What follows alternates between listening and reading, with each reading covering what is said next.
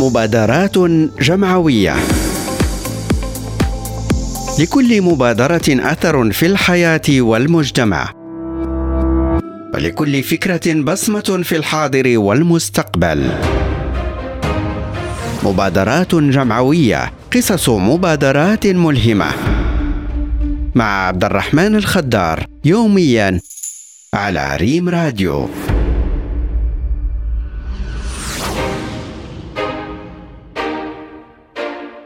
هي من بين الثروات الغابوية ومن رموزها بإقليم الصويرة أدوارها بالغة الأهمية في الحفاظ على البيئة. فهي مقاومة لآثار الجفاف والتغيرات المناخية. عن شجرة الأرجان نتحدث. من مميزاتها قدرتها على التكيف مع أنواع مختلفة من التربة باستثناء التربة الرملية. تحمي التربة وتحسن المجال الفلاحي وتقلل من نسبة التصحر من هذا المنطلق ووعيا بأهمية هذه الشجرة وبضرورة الحفاظ عليها من بين المبادرات التي أطلقت لتحقيق هذا الهدف تدشين دار للأرجان بالجماعة الترابية الحنشان. فهي وحدة لتثمين شجرة الأرجان مجهزة بكل ما يلزم من تجهيزات لتخزين وتبريد وعرض منتوج الأرجان ومشتقاته وتسويقه.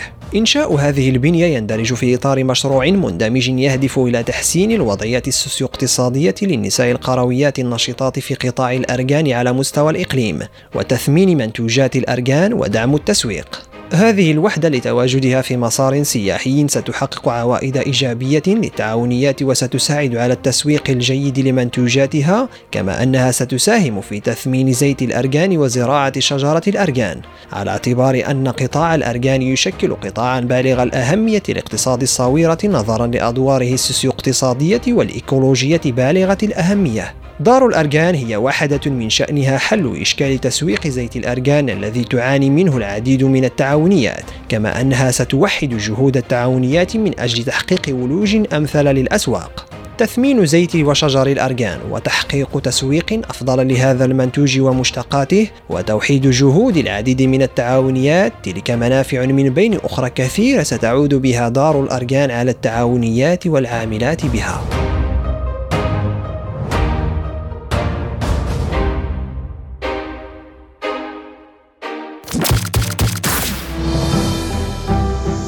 مبادرات جمعوية. لكل مبادرة أثر في الحياة والمجتمع. ولكل فكرة بصمة في الحاضر والمستقبل.